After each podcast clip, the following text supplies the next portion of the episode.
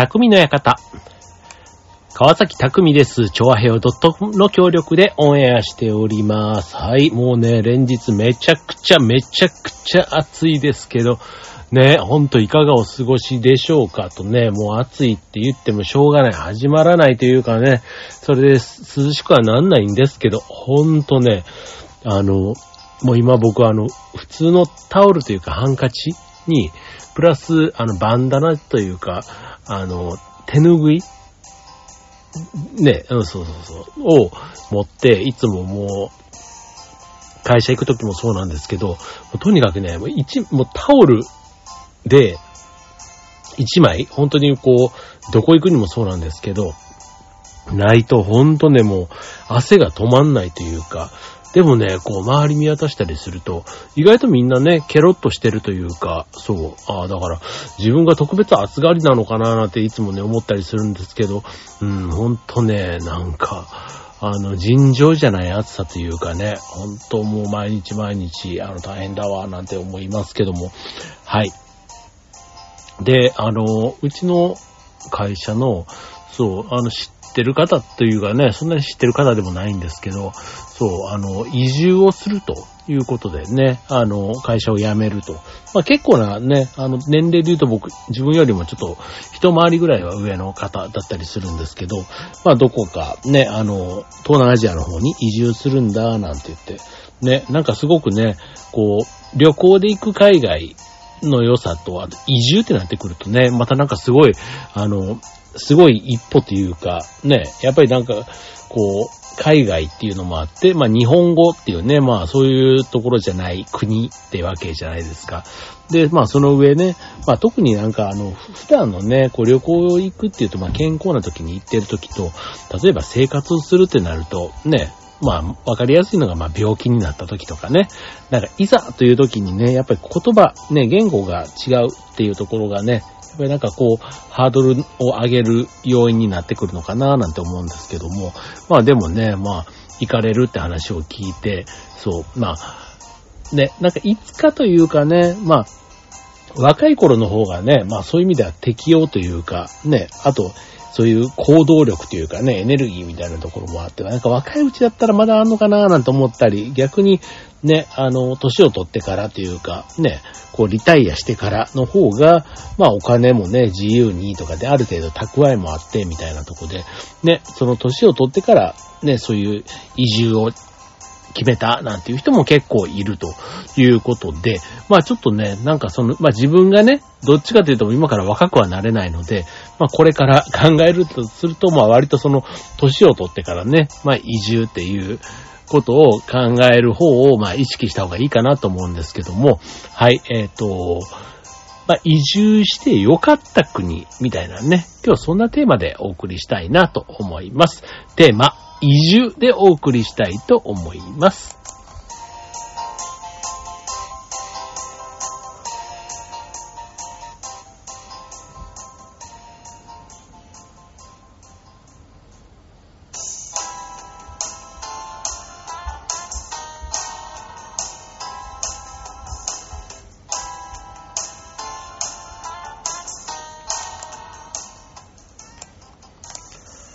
はい。ということで、今週のテーマは、移住ということでね。はい。まあ、移住ってね、まあ、あの、海外じゃなくても、まあ、国内でもね、こう、都会から田舎へ移住するとか、ね、そういうのもまああったりするし、まあ、特にね、そのあの、うーん、まあ、遠くに行かなくても、それこそこう、今僕が住んでいる千葉県みたいなとこで言うとね、まあ今僕は船橋というね、割とまあ都会のところに住んで、都会ですけども、まあそこからね、ちょっとした田舎みたいなところ、千葉県の中でもね、こう1時間でも行けばすぐにそういう場所あったりするので、まあそこに行くだけでも、ね、引っ越すだけでも結構移住感というかね、あるなっていうふうに思うし、実際にそういう引っ越しの仕方、ね、あのして仕事も変わってなんていう人がいると、まあ移住なんていうのも言ったりするので、まあ別にね、海外とかまで行く、そこまでの大単な移住でなくても、ね、全然あの国内でも身近でもね、移住っていうのはあるっていうのはね、思うとこですけども、まあちょっとね、今日はその、老後みたいなところもね、ちょっと見据えて、で、あとしかも海外っていうね、ちょっとそういう意味では移住の中でもやっぱり一歩踏み出し感がある、そんな移住先をイメージしながら、えっ、と、日本人がね、老後の時に移住してみたい国みたいなところでもね、なんかそういうのを紹介してたりもするので、今日はそんなところをピックアップしてご紹介していきたいなと思います。はい、えー、まあ、ね、移住するということで言うと、うんと、結構、あの、人気がある国っていうのが、まあ大体あったかい国になるんですよね。そう。で、えっ、ー、と、まあ直近というか、ね、えっ、ー、と、5年ぐらいで見た時にも、もうね、実はね、トップ3というところが、もう不動の国3つになっていて、そう。で、えー、第3位っていうのがハワイ。で、第2位っていうのがタイ。で、そして第1位っていうのがマレーシアっていうことで、もうね、5年間、このトップ3は不動なんですね。で、しかも4位と5位というところも、実はそんなに、あの、変わっていなくって、えー、っと、4位、5位、6位ぐらいのところで言うと、フィリピン、タイ、オーストラリアというところも、えっ、ー、と、このあたり、ね、4位から6位ぐらいまででランクインしてくるということで、まあ1位からまあトップ5ぐらいのところが、ほぼほぼ、まあ固定の国というところになるんだなっていうのが改めて、えー、です。で、これまあ、老後みたいなところね、っていうところなので、まあなんかその共通の理由というかね、まあなんでこの国が入ってるのなんていうとか、実は理由があってですね。はい。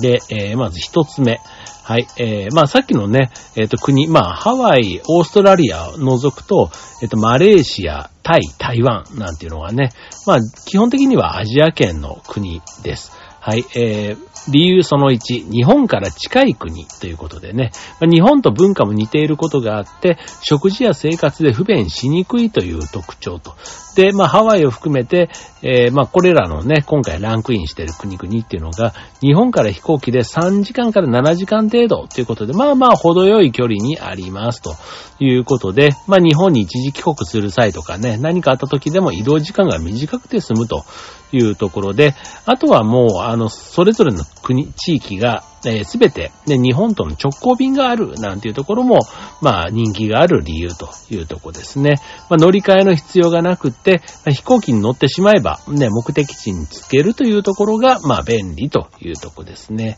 はい。続いて、二つ目の理由ということで、温暖な気候と。まあこれさっきね、老後というかね、ある程度そのね、あの、年を取ってね、蓄えができてみたいなところでのランキングでしたので、まあ暖かいところ、まあ寒い地域よりはということで温暖な気候に人気があるということで、暖かい国でゆっくり過ごしたいという、あと寒暖差の少ない国ということで、えー、ランクインしております。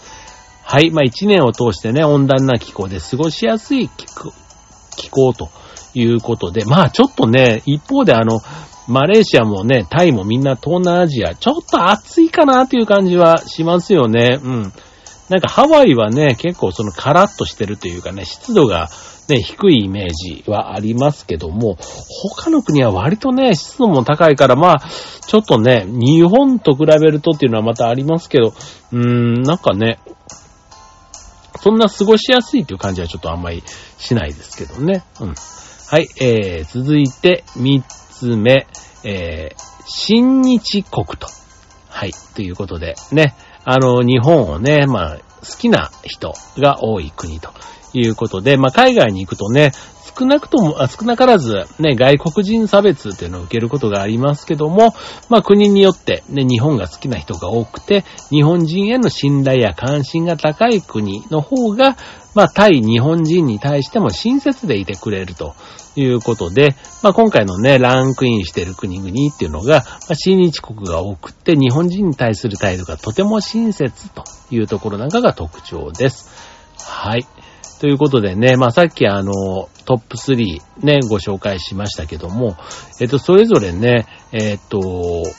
まあ人気のある理由というのがね、実はあって、今ね、えっと、5つ、6つうーんと国出しましたけども、結構それぞれね、国によっても、やっぱりこうメリットが実はあるんですね。これちょっと上の方からね、えっ、と、紹介していくと、まあ1位ね、不動のね、もう、過去5年ずっと1位っていうね、マレーシア。ね、これ芸能人でもね、えっ、と、ガクトさんが住んでたとかね、なんかそういう話も聞いたりしますけども、はい、えー、1位の理由。まず、インフラ、マレーシア。インフラが整備されていると。日本と同じように公共交通機関があって、ネット回線、ね、生活インフラもしっかり整っていますと。えー、東南アジアの中でもインフラがしっかり整備されていて、日本に限りなく近い生活レベルを維持することができますと。はい、二つ目、英語が通じると。えー、多民族国家であることから多くの人種が住んでいます。えー、公用語はマレー語ですけども、英語を話せる人も多いと。はい、えー、他の東南アジアの国々と比べても英語が通じやすいので、英語ができれば、まあ、マレーシアでの生活は困りませんということ。はい、そして治安がいいと。いうことで、えー、これもあの他のね、東南アジアの国々と比べても治安が良いと住みやすいですよと。はい。え、まあ、あの、犯罪がね、全くないわけではないけども、あの、スラム街とかね、ストリートチルドレンみたいな、明らかに治安が悪いといった象徴が少ないというのが特徴です。はい。続いて第2位のタイ。ね、今日はちょっとトップ3だけご紹介したいと思いますけども、2位のタイですけども、まず特徴としては、物価が安い。ね、あの、僕のその先輩というかね、まあ、タイにっていうことでしたけど、まあ、物価が安い。ね、東南アジアの中でも物価が安く、年金だけでね、十分生活ができると。外食文化が深く根付いているタイでは、屋台をはじめとする外食がとても安く、あと交通費もとても安いので、休日にタイ国内の観光したり旅行とかも楽しめそうということです。はい、続いて二つ目、日本人が住みやすい環境が揃っていますと。えー、バンコクには、えー、首都ですね、こちら。はい、多くの日本人が住んでいます。えー、日本語が通じる病院、日系スーパー、日本からの輸入品を取り扱うお店、また日本人街などもありますと。え、タイ語に不安がある人にとっても安心できる環境で生活しやすいです。と。いうことですね。まあ、タイ語ってね、確かにちょっとね、グリグリって書いたあの、もう難しいというかね、勉強しないと、まずは読めない。まあ、英語と何か共通してるわけではないので、そういう意味ではね、タイ語自体はね、なかなかこう、英語ができるからとかね、それで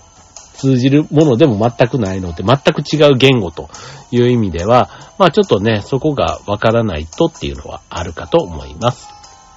はい。えー、それから日本とのアクセスが良いと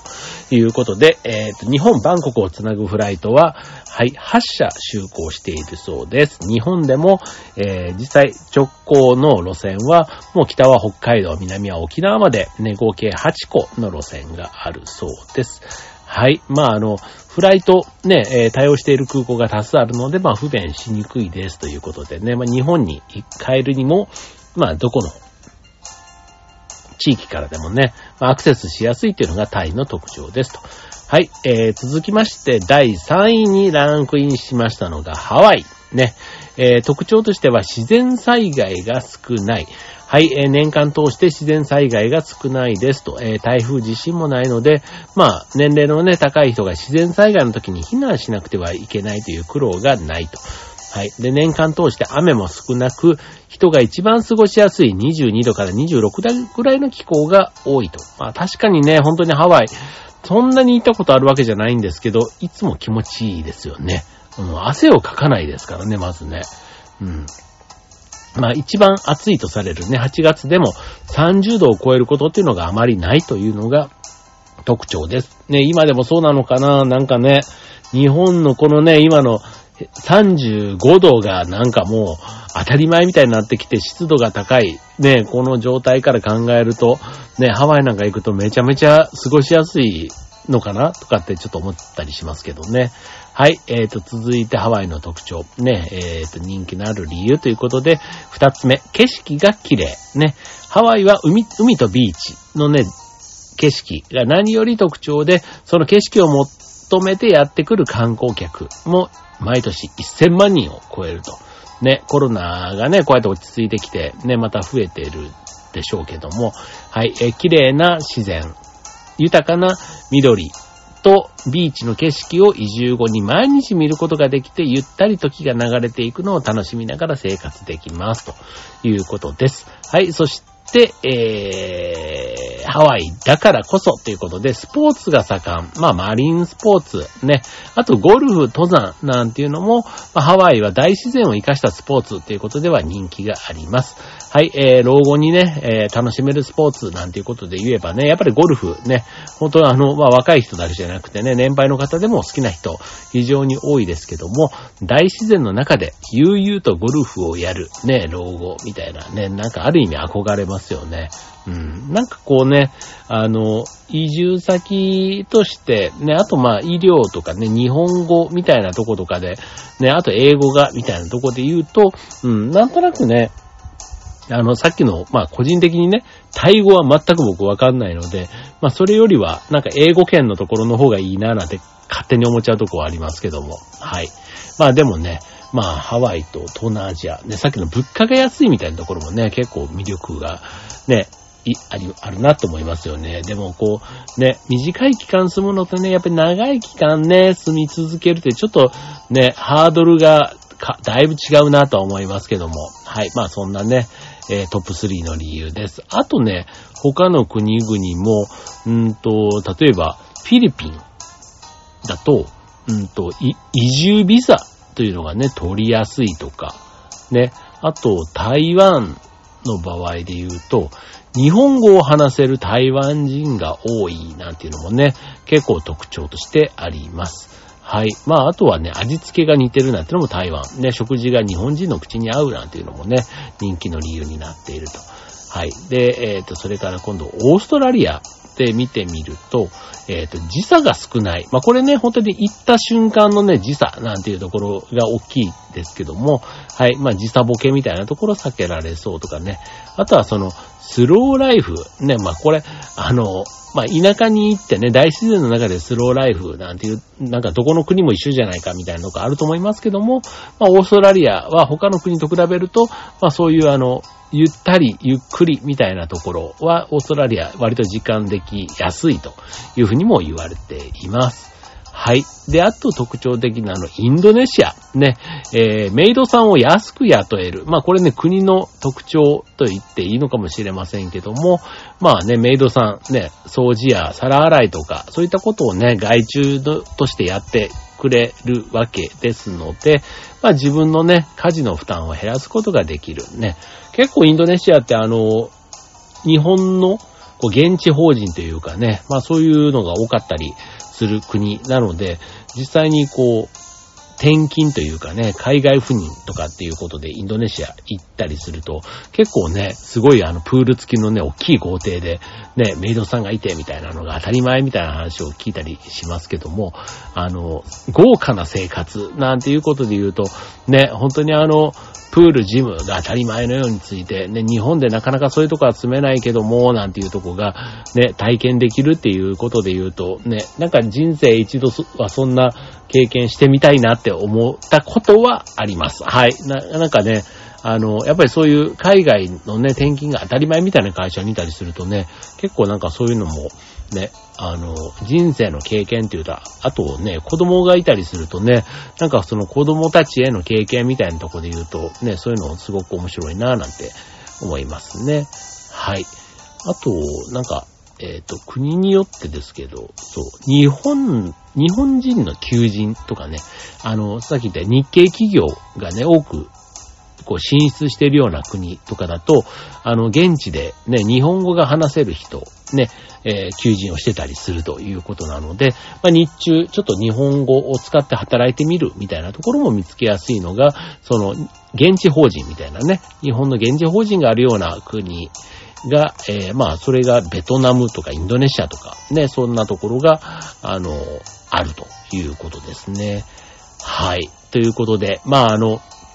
いろんなね、それぞれまた国の特徴はありますけども、まあ、海外にね、移住するメリットということで、まあ、ここで共通して言われるのが、まあ、あの、生活費を抑えることができる。まあ、これね、ちょっと今はね、円安なのでね、なかなか海外に行ったからって生活費が抑えられるとは限らないんですけども、まあでもね、あの、老後2000万円問題みたいな、このね、2000万円もいろいろ解釈があるわけですけども、あの、年金だけでね、生活することが難しいので、まあ、プラス、ね、あの、自分の自己資産みたいなところがね、こう、数千万必要と言われている。まあ、そんな中で、まあ、ね、何年か前にこの老後2000万円問題なんていうことが言われ、で、物価の安い海外に住めば生活費を抑えることができるので、年金だけで生活できるというところから、まあ、注目され始めたという考え方ですけども、あの、逆にこのね、海外へ移住ということでね、なんかこう、どうしてもね、日本の慣れた生活を離れるっていうことってすごい、一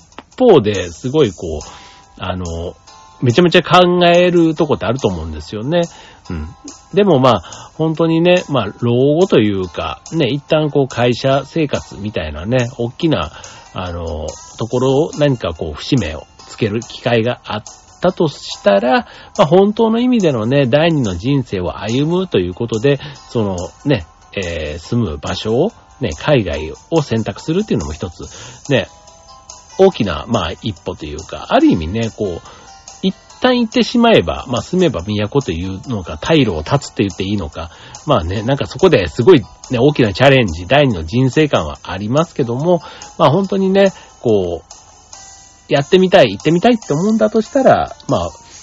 結構ね、今が一番若い時っていう考え方で言うと、うん、すぐ行動して行ってみるっていうのはあるかもしれませんね。うん。まあでもね、行ってダメだったら帰ってくりゃいいっていうのもね、健康だったら何でもできるっていうふうには改めて思いますので、はい。まあ、ね、いろんなこう、デメリットというかね、リスクももちろんあるわけですけども、はい。まああの、ね、物価上昇だとかね、あとはその、なんだ、ストレスとかね、まあ、疲れもね、なんか溜まりやすいというか、慣れていない、ね、生活環境、気候とかね、まあ、なんだかんだ言って日本はね、サービス力が高くてね、衛生面なんかもめちゃめちゃ、あの、当たり前のように綺麗な水が飲めてとかね、まあ、そういった、あと治安が良くってとかね、まあ、そういったところもね、離れてみてわかるありがたみみたいなところって絶対あるはずですので、まあ、そういうところにね、こう、気を使わないばならない。ところは、まあ、ある意味、ね、海外に住むデメリットもあるかもしれませんけども、まあ、それ以上のね、まあ、メリットがあるなら、ね、一歩踏み出してみるっていうのは、まあ、あるかなと思いますね。はい。あと、まあ、ちょっと手続きとかね、ちょっと細かいところではあるんですけども、はい。まあ、そういうなんか、えっと、なんだ、ビ、さっきビザが取れるかどうかとかね。あと、まあ、緊急時の対応とかね。まあ、そういったところが、やっぱりね、あの、まあ旅行の場合だったりするとね、まあ旅行のそういうところの代理店というかね、エージェントみたいなところがね、サポートしてくれたりするのがありますけども、まあ移住となればね、まあそれはそれでね、移住向けのなんかそういうサポートサービスみたいなのももちろんありますし、はい。まあある意味ね、やっぱりその、元気な時、ね、問題ない時は当然いいんですけども、何かあった時のところのね、なんかそういったところもしっかり、あの、準備しながら行くっていうのは大事かなっていうふうに思いますね。はい。ということでね、なんか、よいしょ。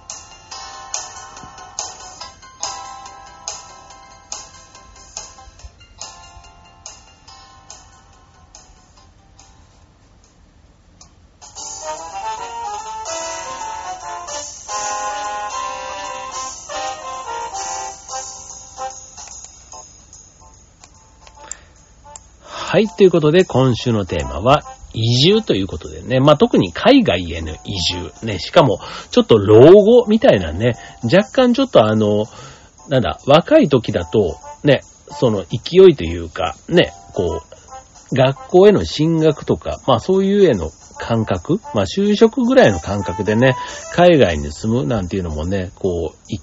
く人ね、多いなとも思うんですけども、まあ、逆にね、年を取ってからね、一段落してからね、第二の人生みたいな感じでね、海外を選ぶっていうのもね、またそれはそれでね、ちょっとなんかすごいチャレンジというか、ね、なんか今自分がどっちかというとそっち側の方に近かったりするので、なんかそういう選択をね、してる先輩とかをね、見たり聞いたりするとね、なんかちょっといざね、自分の場合にした時にどうすんだろうなとかね、うん、なんかこう、慣れたね、生活とかを別に捨てるわけではないし、ね、またでも、ね、新しい世界、知らない世界にね、こう行くことでのこうワクワクというかね、心のこう豊かさみたいなことをね、手に入れたりできるって考えると、ね、ちょっとそういうあの移住みたいな選択肢、全然あの、今、までね、ほんと国内とかで十分かななんて思ってたりしましたけども、はい、今回はね、ちょっとあえて海外への移住みたいなね、そんなところをテーマにお送りしてみました。はい。まあ実際にね、本当にあの、以前と比べるとあの通信環境とかもね、もう全然整っているので、なんかそういう意味のね、なんか負担感っていうのがどんどんどんどんね、インターネットの進化、発展によってね、こう、なくなってきてるっていうのも現状かなと思います。はい。まあ興味がね、本当にだから留学とかがね、もう全然なんか、あの、行かなくてもそれこそね、海外の方とのコミュニケーションなんかはもうリアルタイムにしかも格安でね、通信費なんてもほとんどかからずにね、海外ともやり取りできる、そんな時代ですので、まあそういう意味でのね、なんかこう、あら、あえてね、こう、住む場所をね、海外にするっていうことの、なんか、メリットデメリット、はい、考えて、選択してみるっていうのが大事なのかもしれませんね。はい。ということで、今週の匠の館、ここまで。バイバーイ。